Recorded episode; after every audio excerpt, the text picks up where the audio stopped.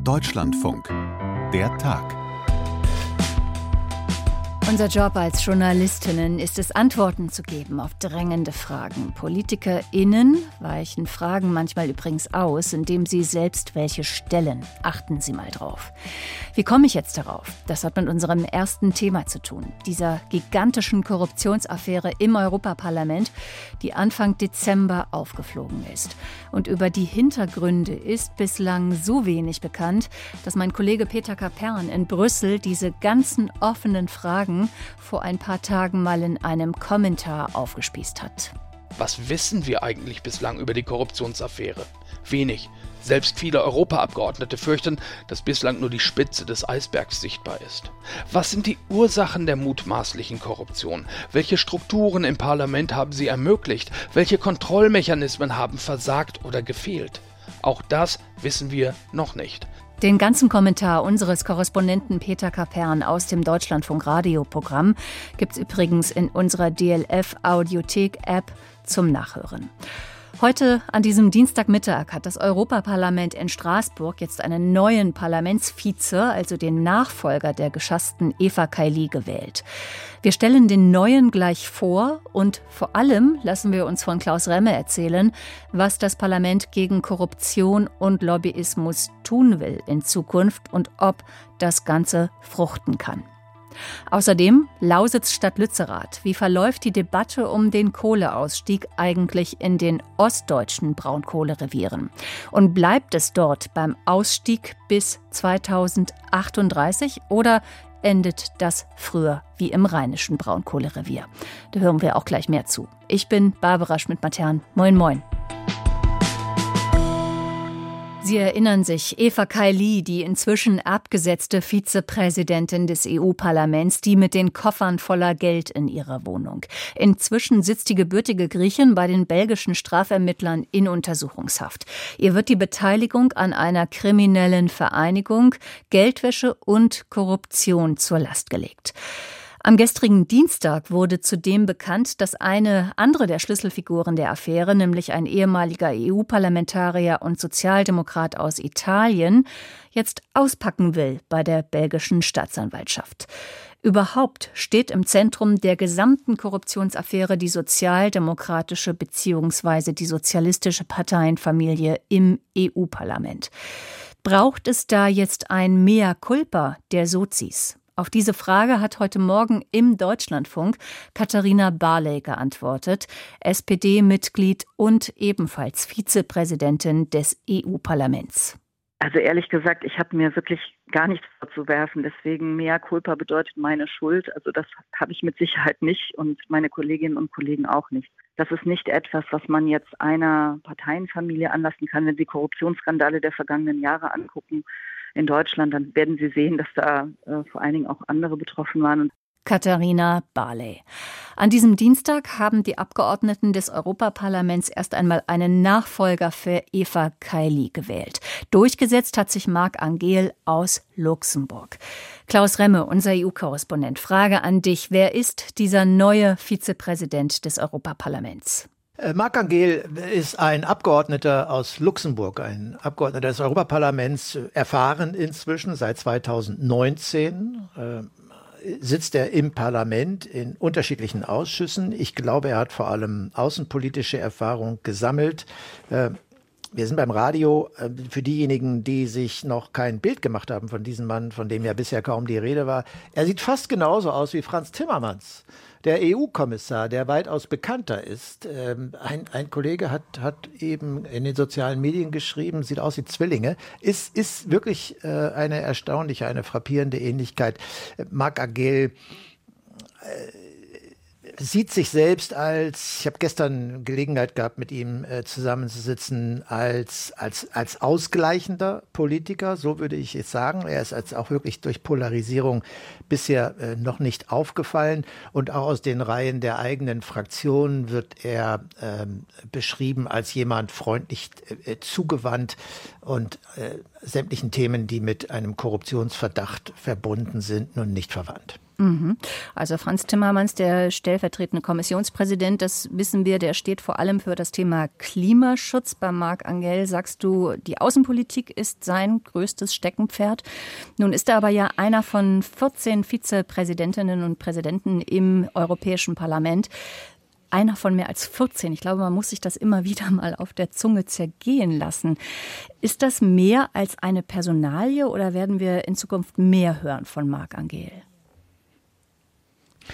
Ich glaube, es wird zum einen davon abhängen, wie er sein Amt versteht. 14 sind eine ganze Menge und äh, alle 14 machen nun nicht täglich Schlagzeilen. Das äh, äh, muss man sagen. Und keiner möchte die Schlagzeilen, die Eva Kaeli gemacht hat, um das auch auszusprechen. Aber äh, es ist eine große Gruppe und das zeigt eben, dass dies ein etwas anderes Parlament ist. Man kann sich darüber streiten. Ich habe gestern viele Abgeordnete gefragt, warum 14? Ja, warum nicht 16? Warum nicht 9? Warum kann der Bundestag äh, das mit genauso viel Abgeordneten, mit viel weniger äh, Stellvertretern des Bundestagspräsidenten oder der Bundestagspräsidentin? Ja, so richtig überzeugend äh, ist das, ist das für mich nicht in den Erklärungen. Vielleicht am ehesten noch, dass das natürlich kein nationales Parlament ist, wohl aber ein Parlament, das aus vielen, vielen nationalen Wahlen hervorgeht, aus 27 nationalen Wahlen. Und der Wunsch auch kleinerer Länder in dem Präsidium äh, dieses äh, Parlaments vertreten zu sein, ist, ist nachvollziehbar. Das äh, lässt natürlich schnell die Zahl von Posten in die Höhe äh, schießen. Und so ist die Zahl 14 vielleicht am ehesten zu erklären. Ich will mal kurz, vielleicht sollten wir auf die Wahl, die ja, die ja nun heute über die Bühne gegangen ist, noch kurz eingehen, denn mhm. sie war vom Ergebnis her interessant. Äh, Roberta Metzola hat den Wahlgang geleitet.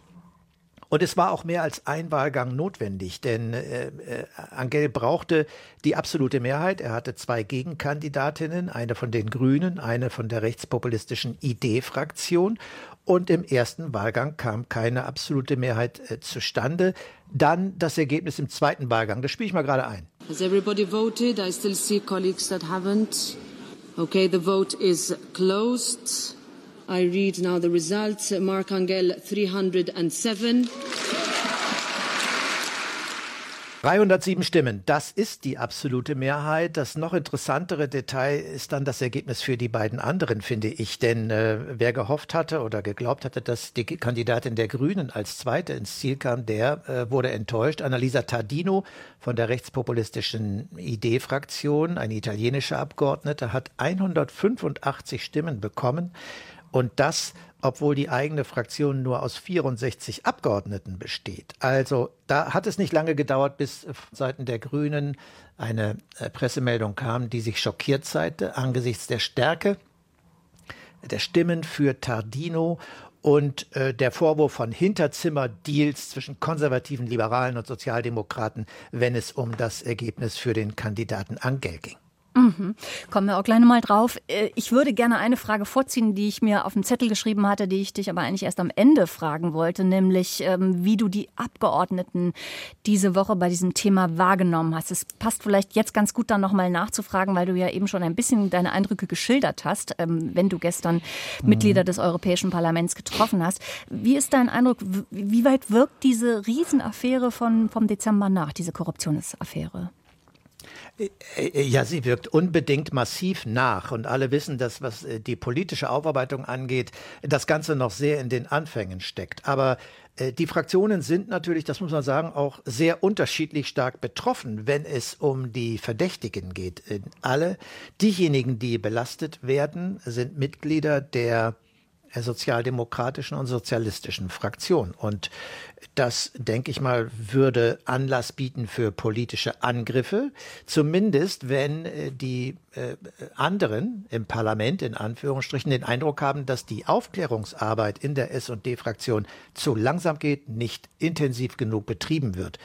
Und Manfred Weber, der Vorsitzende der EVP-Fraktion, der, äh, der Christdemokraten, wenn man so will, der größten Fraktion im Europäischen Parlament, hat zwar gestern immer wieder betont, natürlich stehe hier nicht die Fraktion als solches am Pranger, aber er sehe hier nicht genug Willen aufzuklären. Und in der Tat äh, steht äh, eine interne Untersuchung in der Fraktion wirklich noch sehr, sehr am Anfang. Und wenn du mich nach der Stimmung in der S&D-Fraktion fragst. Ja, bitte.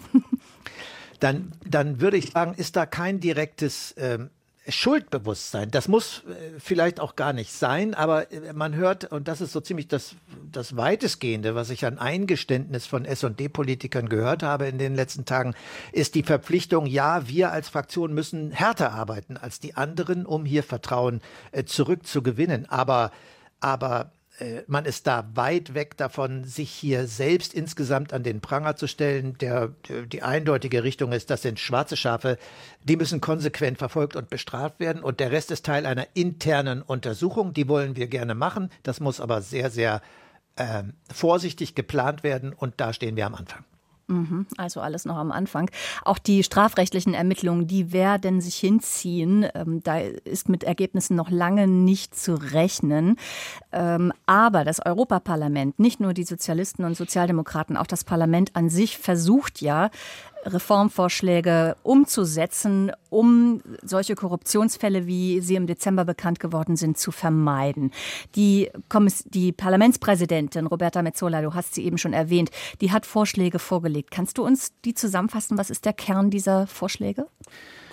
Ja, kann ich machen. Bevor ich das tue, kleiner Exkurs zum Anfang äh, deiner, deiner Frage. Ich glaube nicht, dass es lange dauern wird, bis wir bei den strafrechtlichen Ermittlungen Erfolge sehen, denn äh, seit gestern ist ja klar, dass einer der Hauptverdächtigen sich mit der belgischen Staatsanwaltschaft geeinigt hat. Es liegt eine schriftliche Vereinbarung vor und Pier Antonio äh, Panzeri als derjenige, der hier, wenn die Vorwürfe stimmen, alle Fäden in der Hand gehalten hat, äh, der ist bereit, vollumfänglich zu kooperieren für eine mildere Strafe. Ich würde denken, dass das den Ermittlungen der Staatsanwaltschaft, was die strafrechtlichen Ermittlungen angeht, einen erheblichen äh, Schub verleiht.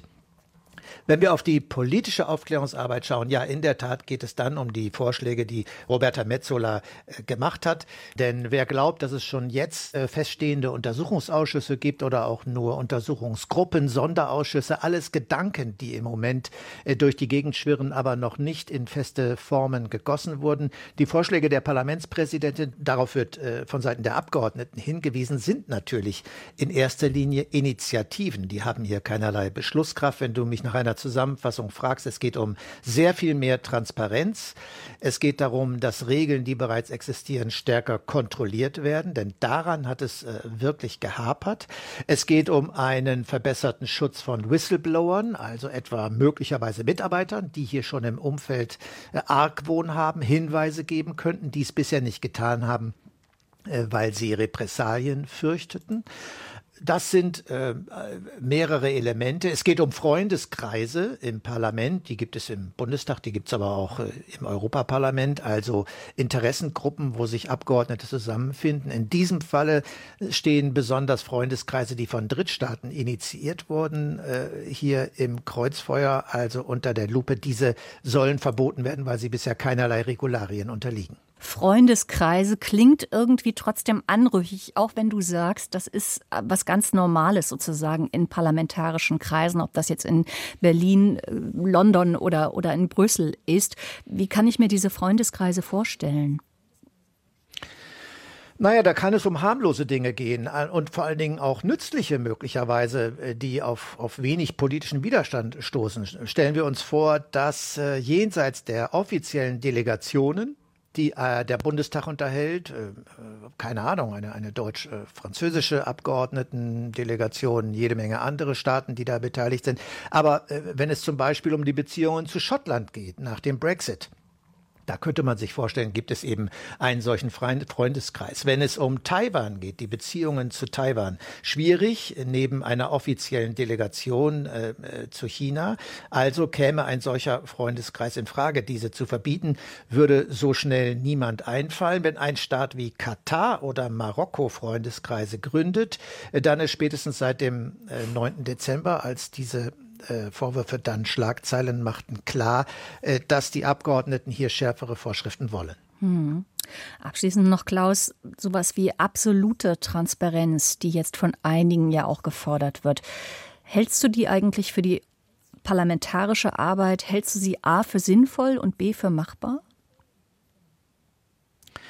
Na, es kommt ein bisschen darauf an, wie man damit umgeht. Ich glaube, stärkere pra äh, Transparenz, äh, die ist sicherlich machbar. Darauf weisen auch diejenigen hin, die jetzt diese Vorschläge machen, zum Beispiel Kontakte zu Dritten von Abgeordneten offen zu legen, konsequent. äh, diejenigen, die das jetzt schon machen auf freiwilliger Basis, sagen, naja, also wenn da jemand Vertrauensschutz äh, genießen muss, weil er möglicherweise als Gesprächspartner gefährdet ist nach einem solchen offengelegten Kontakt, äh, dann ist doch klar, dass dieser Schutz gewährleistet wird und man diese Angaben äh, dann eben wenigstens zum Teil, aber dann doch besonders anonymisiert. Bei anderen Gesprächspartnern ist das sicher nicht der Fall und äh, der Kontakt würde der Transparenz dienen. Die Linkspartei weist darauf hin, die Grünen weisen darauf hin. Äh, aus der Union beziehungsweise der christdemokratischen Fraktion auch von CDU-Abgeordneten hören wir da anderes und sagen, das beschränkt unser Mandat als frei gewählte Abgeordnete. Also Transparenz kann verstärkt werden, Regeln, die dann entworfen werden, müssen aber auch eingehalten werden. Ich will nur mal ein Beispiel nennen, das ist so eine kleine Regel. Äh, äh, Gastgeschenke. Ja, jeder Abgeordnete hat Kontakte und jeder Abgeordnete kriegt vermutlich irgendwann mal bei solchen Reisen ähm, was in die Hand gedrückt. Das können ganz kleine Dinge sein, aber sie müssen eben laut Regelwerk angegeben werden beim Präsidenten des Parlaments. Und wenn man sich das Register anschaut, das ist öffentlich zugänglich, dann fällt plötzlich auf, äh, dass es Meldungen gibt von Abgeordneten und der Parlamentspräsidentin selbst. In den letzten Tagen hat Roberta Metzola über 100 Gastgeschenke in wenigen Tagen gemeldet, nachgemeldet, muss man sagen. Da geht es wirklich um Dinge vom ich hätte fast gesagt von Coolio-Kalendern. Das kann eine Flasche Wein sein, das kann eine Schokolade sein, das kann mal ein Schal sein oder ein Zinnteller oder ein Keramikfigürchen. Das alles ist penibel genau beschrieben und hinterlegt. Ähm, aber zu sagen, dass diese Abgeordneten hier jetzt nachlässig gewesen sind, ist eine Sache. Es fällt aber auf, dass von 705 Abgeordneten in diesem Register nur, na, ich will mal schätzen, 20 oder 25 vielleicht namentlich auftauchen. Das heißt, der Rest hat diese Regel entweder nicht ernst genommen oder sie sind nicht beschenkt worden. Und wie abschließend, jetzt, ich versuche nochmal wirklich letzte Frage und dann fallen mir doch immer noch neue ein. Wie beurteilst du die Chance, dass das sich wirklich in Zukunft ändern kann? Ich sehe die ganz große Gefahr, dass äh, wenn äh, dieser Skandal aus den Schlagzeilen verschwindet, und äh, das ist eine Frage der Aufmerksamkeitsökonomie, in diesen Zeiten verschwindet vieles schnell, äh, dann werden wir hier einen Flurschaden äh, betrachten, der sich möglicherweise dann bei den nächsten Europawahlen zeigt. Nächstes Jahr. Es wird jetzt sehr darauf ankommen, die, die im nächsten Jahr, genau. Und äh, deswegen kommt es, glaube ich, jetzt sehr darauf an, äh, dass diese Dynamik, die im Moment besteht, äh, erhalten wird. Äh, sicher ist es richtig, wenn Leute darauf hinweisen, jetzt lass uns doch erstmal die staatsanwaltschaftlichen Ermittlungen abwarten. Dann wissen wir auch genau, was schiefgelaufen ist. Und dann können wir uns der Frage widmen, wie wir das in Zukunft dann verbessern wollen. Aber noch einmal, die Gefahr besteht, wenn das Ergebnis in sechs, sieben, acht Monaten vorliegt, äh, na, dann ist der Wahlkampf nah und dann ist vieles von dem, was man sich jetzt vorgenommen hat, möglicherweise schon wieder im äh, Kursiv gedruckten. Klaus, unser Europakorrespondent Klaus Remme, so mit vollen Namen. Zurzeit in Straßburg, du hast die Plenarwoche dort des Europaparlaments beobachtet. Danke für deine Schilderungen. Gerne, Barbara. Tschüss. Tschüss. Ziemlich mühselig und auch erst nach einigen Verlängerungsrunden hat sich die sogenannte Kohlekommission vor drei Jahren in Berlin, also noch zu Zeiten der Großen Koalition, auf einen Kohleausstieg in Deutschland bis spätestens 2038 geeinigt. Dann kam der Regierungswechsel. In Berlin regiert jetzt die Ampel und das Bundeswirtschafts- und Klimaschutzministerium wird nicht mehr von der CDU, sondern von den Grünen geführt. Robert Habeck ist dort der Hausherr. Vor allem aber hat der Ukraine-Krieg die deutsche Energiepolitik vom Kopf auf die Füße gestellt. Nordrhein-Westfalen steigt zwar schon bis 2030 aus der Kohleförderung aus, aber in Ostdeutschland sind die letzten Stilllegungen von Kraftwerksblöcken in der Lausitz nach wie vor erst 2038 geplant. Über Lützerath haben wir sehr viel gesprochen in den letzten Tagen, aber wie verläuft die Debatte eigentlich in den ostdeutschen Braunkohlerevieren? Wie wurden die Bilder aus dem rheinischen Lützerath dort aufgenommen? Das habe ich unseren Landeskorrespondenten Alexander Moritz in Dresden gefragt. Also Lützerath hat man hier natürlich schon mitbekommen, das war ja auch in allen Medien. Trotzdem habe ich den Eindruck, zwischen Dresden und Lützerath, da liegen eben mehr als ein paar hundert Kilometer, sondern das ist auch ein bisschen eine Mentalitäts, ein Mentalitätsunterschied, wie man in Westdeutschland möglicherweise auf die Braunkohle schaut und wie das hier in Ostdeutschland, insbesondere natürlich in den Braunkohleregionen, in der Lausitz vor allem und im Mitteldeutschen Revier äh, damit umgeht. Die Konflikte um die Braunkohle erlebe ich hier zurzeit nicht so hitzig, wie man sie jetzt in Nordrhein-Westfalen gesehen hat. Es ist allerdings schon auch so, dass auch Aktivistinnen und Aktivisten aus Sachsen nach Lützerath gefahren sind. Landtagsabgeordnete beispielsweise waren dort. In Leipzig gab es eine Soli-Demonstration, auch in Dresden gab es Aktionen. Trotzdem, dieser Streit um die Braunkohle, der scheint mir hier nicht so viele Menschen in der breiten Bevölkerung zu mobilisieren, wie das möglicherweise in Nordrhein-Westfalen der Fall ist. Hm, kommen wir vielleicht auch gleich nochmal oder kommen wir auf jeden Fall gleich nochmal drauf zurück. Lass uns vielleicht erstmal auf die eigentlichen Schauplätze im Osten Deutschlands blicken, nämlich vor allem hier auf die Lausitz, wo noch reichlich Braunkohle im Boden lagert, die auch Tag für Tag dort abgebaggert wird. Wie wird das denn vor Ort in den Braunkohlerevieren im Osten diskutiert? Naja, insbesondere in der Lausitz gibt es die Diskussion über die Braunkohle ja schon seit Jahrzehnten. Also muss ich noch mal kurz zurückerinnern. In der DDR wurde die Lausitz zu dem Energiebezirk gemacht, der das ganze Land mit Wärme, mit Elektrizität versorgt hat. Da sind ganz viele Industrien hingegangen, hat diese Tagebaue aufgefahren, dort sind Arbeitsplätze entstanden, da sind sehr viele Menschen hingegangen, also zugezogen. Und dann gab es in den 90er schon mal diesen Bruch, dass die äh, Braunkohletagebaue Tagebauer und die ganze Industrie teilweise abgewickelt wurde, viele Arbeitsplätze verloren gegangen sind. Und dann erleben wir natürlich jetzt seit ähm, ja auch schon einigen Jahren, fast einem Jahrzehnt, die Debatte um den Strukturwandel und den Braunkohleausstieg. Ähm, Insofern kennen die Leute sich aus mit dem Thema, aber eigentlich sind wir schon an so einem Punkt, wo man ja einen Plan hat. Das Braunkohleausstiegsgesetz ist es ganz klar, bis 2038 ähm, sollen die letzten Braunkohlekraftwerke abgeschaltet werden. Darauf stellen die Leute sich schon ein. Ähm, sicher mit gemischten Gefühlen. Ähm, die Menschen in der Lausitz, die leiden auch darunter, dass dort die Landschaft ja zerstört wird, großflächig, auch schon seit Jahrzehnten. Gleichzeitig ähm, macht man sich eben Sorgen, dass dort die letzte noch funktionierende Industrie, und das ist eben äh, die Energieindustrie ähm, mit einigen Arbeitsplätzen, die davon abhängen, dass die auch wegfällt und nichts Vergleichbares wiederkommt. Und das ist, denke ich, so ein bisschen die Erklärung dafür, warum in der Lausitz selbst viele die Klimaschutzbewegung eher als Störfaktor wahrnehmen. Also ähm, dem, weil den Leuten möglicherweise das Thema Klimaschutz, das ist einfach abstrakter als habe ich eigentlich morgen noch einen Job und vor allen Dingen haben meine Kinder in dieser Region noch einen Job. Mhm. Und das ist so die Blaupause, vor der sich auch diese ganze Debatte und der Blick auf die, auf die Braunkohle und Braunkohleproteste jetzt eben in Nordrhein-Westfalen, glaube ich, äh, vor der muss man den verstehen. Das heißt, so neuralgische Orte wie Lützerath im Rheinland, das ja jetzt immer wieder als das Symbol der Klimaschutzbewegung oder auch der Diskussion um den Kohleausstieg äh, benannt worden ist als solches, als Symbol eben. So ein Äquivalent gibt es demnach im Osten gar nicht so richtig, wenn ich dich richtig verstehe. Es gibt keinen Lützerath im Osten. Es gibt kein Nutzerrat im Osten, weil die Proteste gegen die Braunkohle hier jetzt nicht so massiv sind wie, sind wie in diesem einen äh, Ort in Nordrhein-Westfalen. Es gab hier in der Vergangenheit schon auch Besetzungen von Braunkohletagebauen, sowohl im Mitteldeutschen Revier als auch in der Lausitz. Die Aktivisten von Ende Gelände kamen da aber ja, kamen aus ganz Deutschland. Sie kamen auch aus sächsischen Städten, sie kamen aber eben auch aus Berlin, aus Hamburg, aus Köln, aus der ganzen Bundesrepublik. Zwei Orte, Ortsmarken gibt es in Ostdeutschland im Zusammenhang mit der Braunkohle und das sind Pödelwitz und Mühlrose. Pödelwitz, Pödelwitz das nett. ist ein Erstmal der Name Das ist auch ein netter Ort. Ich war da diese Woche. Das ist so eine halbe Stunde südlich von Leipzig.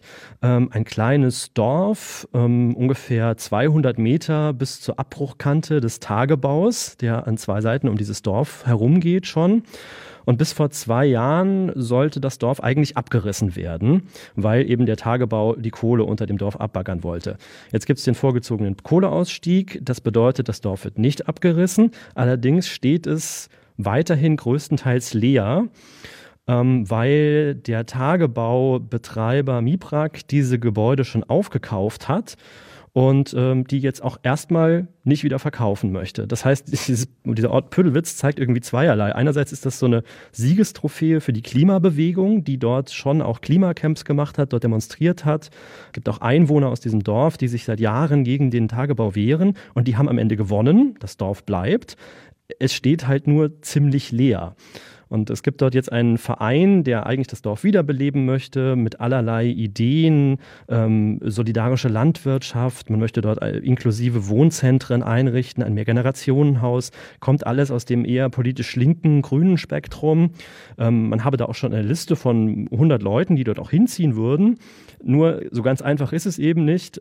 Einerseits, weil der Braunkohlekonzern das, ähm, die Gebäude nicht verkaufen will und auch, weil es ja auch andere Fragen gibt, die in einem Dorf geklärt werden müssen. So was ganz Banales wie Infrastruktur. Also in dieses Dorf wurde halt einfach seit Jahrzehnten von Seiten auch der, des Staates, der Gemeinde nicht mehr investiert, weil man dachte, das kommt ja eh weg. Und jetzt geht es um so Fragen wie, okay, reicht die Kläranlage eigentlich aus, wenn dort eben nicht wie jetzt nur ein paar Dutzend Menschen leben, sondern halt vielleicht wieder 100 oder 200. Und das muss jetzt alles erstmal gelöst werden. Da sucht die Gemeinde nach äh, Kompromisslösungen mit den Menschen von diesem Verein aus dem Dorf, den übrigen Bewohnern, die noch dort sind und dem Tagebauunternehmen. Das ist aber nicht so, dass mit der Entscheidung, dass, das, dass der Ort quasi nicht abgebaggert wird, alle Folgen des Tagebaus auf einmal auch schon gelöst sind, sondern das ist ein wirklich langer Prozess, habe ich da gelernt. Dann gibt es diesen anderen Ort, Mühlrose heißt der, eine kleine Ortschaft im brandenburgischen Braunkohlerevier. Warum ist diese Ortschaft so im Fokus? Soll die auch abgebaggert werden? Mühlrose soll möglicherweise abgebaggert werden und es könnte das letzte Dorf in Deutschland sein, das wegen der Braunkohle abgebaggert wird. Deswegen steht es gerade auch so im Fokus. Das Dorf hatte mal 200 Einwohner, liegt in der Lausitz auf halbem Weg zwischen Bautzen und Cottbus. Und es gibt den Tagebau Nochten, der sich in Richtung dieses Dorfes im Moment ausbreitet. Dort hat der Tagebaukonzern auch schon damit begonnen, das Dorf umzusiedeln. Man hat vor ein paar Jahren einen Vertrag geschlossen mit der Gemeinde, in dem man gesagt hat, so, liebe Bewohnerinnen und Bewohner, wir bauen euch eine Neubausiedlung etwas äh, ein paar Kilometer entfernt. Und wenn ihr möchtet, dann siedeln wir euch um. Das passiert im Moment auch schon. Die ersten Gebäude in Mürose werden abgerissen. Die LEAG, das ist der Braunkohlekonzern, plant, dass das bis 2024 auch komplett äh, weg ist, dieses Dorf. Allerdings ist noch nicht klar, ob die Kohle unter dem Dorf auch tatsächlich abgebaggert wird. Denn eine bergrechtliche Genehmigung für diesen Abbau gibt es noch nicht. Und ähm, das ist etwas anderes als in den Braunkohledörfern in Nordrhein-Westfalen. Und es gibt auch wie wir es ja auch beim Tagebau Garzweiler gesehen haben, eine Diskussion darüber, ob die Kohle unter dem Dorf Mühlrose denn jetzt abgebaut werden sollte oder nicht. Wie LEAG sagt, mhm. wir brauchen die unbedingt, sonst können wir unser Kraftwerk Boxberg nicht betreiben bis 2038 und wir brauchen es eben im Moment noch für die Energieversorgung. Es gibt andere, ähm, die Grünen, vor allen Dingen Umweltschutzorganisationen, die sagen, eigentlich sollte diese Kohle lieber im Boden bleiben. Also sozusagen das gleiche in Grün beziehungsweise in Braun wie auch in der Debatte um Lützerath höre ich daraus. Wäre das denn denkbar, dass man mit der LEAG auch einen Deal schließt, wie es ja in Nordrhein-Westfalen geschehen ist, zwischen dem dortigen Energiekonzern RWE, der Landes- und ja der Bundesregierung? Es gibt diese Bemühungen, insbesondere auch von Seiten des grünen Bundeswirtschaftsministers Robert Habeck. Allerdings, äh, nach dem, was ich weiß, gibt es im Moment keine offiziellen Verhandlungen zwischen der Bundesregierung und der LEAG. Ähm, das liegt meines Erachtens auch daran, dass da die, ähm, naja, die Stimmung nicht die beste ist, sage ich jetzt mal, zwischen dem grünen Wirtschaftsminister und diesem ostdeutschen Braunkohleunternehmen. Da fliegen immer so gegenseitige Anschuldigungen durch den Raum in den Gesprächen, mit denen ich da, die ich geführt habe mit Beteiligten. Also ähm, ja, dass, dass man sich dass die Bundesregierung das Unternehmen erpressen würde, beispielsweise mit ähm, Subventionen, äh, die da genehmigt werden müssen. Und auf der anderen Seite ähm, höre ich, dass die LEAG sich quasi völlig querstellt und äh, es keinerlei Interesse gibt, eine gemeinsame Lösung zu finden. Also da scheint einfach ja, da scheint man noch sehr weit auseinander zu liegen. Und wie gesagt, im Moment gibt es, nach dem, was ich weiß, keine Verhandlungen zwischen der LEAG und der Bundesregierung. Trotz allem, was man ja in der Öffentlichkeit hört, auch vom Herrn Habeck, dass er auch diesen Braunkohleausstieg in Ostdeutschland vorziehen möchte. Genau, kommen wir nochmal auf diese Landes- und Bundesebene zu sprechen. In NRW, Nordrhein-Westfalen, ist ja bereits ausgemacht, das ist der Deal, den ich eben erwähnt habe, dass äh, Westdeutschland bis 2030 aus der Kohleförderung aussteigt. In Ostdeutschland gilt hingegen noch das Datum, auf das sich diese Kohlekommission im Jahre 2020 vor ziemlich genau drei Jahren geeinigt hat. Bisher gilt für den Osten Deutschlands, dass der Kohleausstieg bis 2038 dauern kann. Und auch da, wenn ich dich richtig verstehe, liegen bei diesem Datum die sächsische Landesregierung und der Bundeswirtschaftsminister Habeck über Kreuz. Zumindest der Chef der sächsischen Landesregierung, also Michael Kretschmer von der CDU, der, ja, zwischen ihm und äh, Herrn Habeck, da ist die Stimmung nicht die beste. Es gab im vergangenen Herbst einen Besuch von Habeck hier in Dresden. Ähm, da hat man sich zusammengesetzt und natürlich über, den, äh, über die Energieplanung gesprochen. Ja, danach hat man sich auch noch zusammen vor die Presse gestellt und es war irgendwie so einigermaßen versöhnlich. Aber ähm, wenn ich es richtig verstanden habe, also die, die, die Stimmung ist nicht besonders gut zwischen Kretschmer und Habeck. Das ist, glaube ich, kein Geheimnis. Ähm, Kretschmers Position ist zu sagen, wir haben mit ganz viel Mühe diesen Kompromiss 2038 ausgehandelt und bei dem bleiben wir jetzt bitte schön auch. Also nicht ständig irgendwelche Planungsänderungen, weil die Unternehmen brauchen Planungssicherheit. Natürlich die großen Energieunternehmen, die sich ja auch umstellen sollen auf erneuerbare Energien und das Geld dafür nehmen sie eben aus dem Geschäft mit der Kohle. Und es gibt eben auch diesen gesellschaftlichen Konsens 2038, okay, dann kann ich mich als Braunkohlearbeiter darauf einstellen, dass ich vielleicht noch in Ruhestand komme oder dass ich davor noch eine Umschulung machen muss. Ähm, Kretschmer möchte da einfach keine neuen Wunden aufreißen hm. oder alte Wunden neu aufreißen. Anders ist das auch hier in Sachsen in der Landespolitik, wenn man den Umweltminister fragt, der gehört nämlich auch zu den Grünen, also wie Robert Habeck, Wolfram Günther ist das, und der spricht die ganze Zeit davon, dass der Braunkohleausstieg auf jeden Fall vor 2038 kommt. Und zwar nicht, weil die Politik das entscheidet, sondern weil der Markt das einfach so regeln wird. Also durch den CO2-Preis beispielsweise ist das aus seiner Sicht äh, sowieso bald vorbei mit der Braunkohle, auch in Sachsen. Das sind zwei Positionen, die sehr weit auseinander liegen und ähm, Erstmal auf der Sachebene sind die auseinander und dann wird es schnell verwoben mit ähm, tja, dem, dem gegenseitigen Vorwurf, dass der andere im Prinzip ideologische Ziele verfolgt in der Energiepolitik. Ähm, die Grünen würden im Prinzip die Deindustrialisierung äh, von Ostdeutschland vorantreiben, ist da so ein wirklich heftiger Vorwurf, den ich aber von einigen in der CDU immer wieder höre. Und das Gegenargument äh, der Grünen ist dann zu sagen, naja, ähm, die Firmen, die sich hier vielleicht ansiedeln sollen, äh, die brauchen ja grünen Strom und ähm, wir sind diejenigen, die diesen grünen Strom irgendwie voranbringen wollen, während die CDU alles blockiert mit ihrer Braunkohlepolitik. Also ist immer auch viel Polemik dabei. Hm, hört man auf jeden Fall raus. Alexander, unsere Zeit ist fast schon wieder um, aber ähm, wenn du heute beantworten müsstest oder ich stelle dir die Frage einfach, ähm, was würdest du heute sagen, diese Zahl 2038 als letztes Kohleausstiegsdatum, ist die in Ostdeutschland zu halten oder wird die doch fallen und wird sich damit der Bundeswirtschaftsminister Robert Habeck gegen den sächsischen Ministerpräsidenten Kretschmer durchsetzen? Ich glaube, das ist sehr schwierig, das zu beurteilen. Ich kann mir gut vorstellen, dass es vor 2038 tatsächlich sich nicht mehr rentieren wird. Allerdings haben wir ja auch letztes Jahr gesehen mit dem russischen Krieg gegen die Ukraine und allem, was das für die Energiemärkte bedeutet hat, dass es auch sehr schwierig ist, solche Prognosen abzugeben. Also äh, ich kann nicht realistisch einschätzen, wie schnell es mit dem Ausbau der Erneuerbaren vorangehen wird ähm, und wie lange wir möglicherweise eben noch fossile Energien brauchen werden. Und die Kristallkugel hast auch du nicht, unser Landeskorrespondent im Landesstudio Dresden in Sachsen. Alexander Moritz, vielen Dank für diese Schilderungen. Gerne, Barbara. Das war der Tag im Tag. Wir sind am Ende für heute. In der Redaktion Theo Gers und ich bin Barbara Schmidt-Matern. Danke für Ihr Interesse. Bis bald.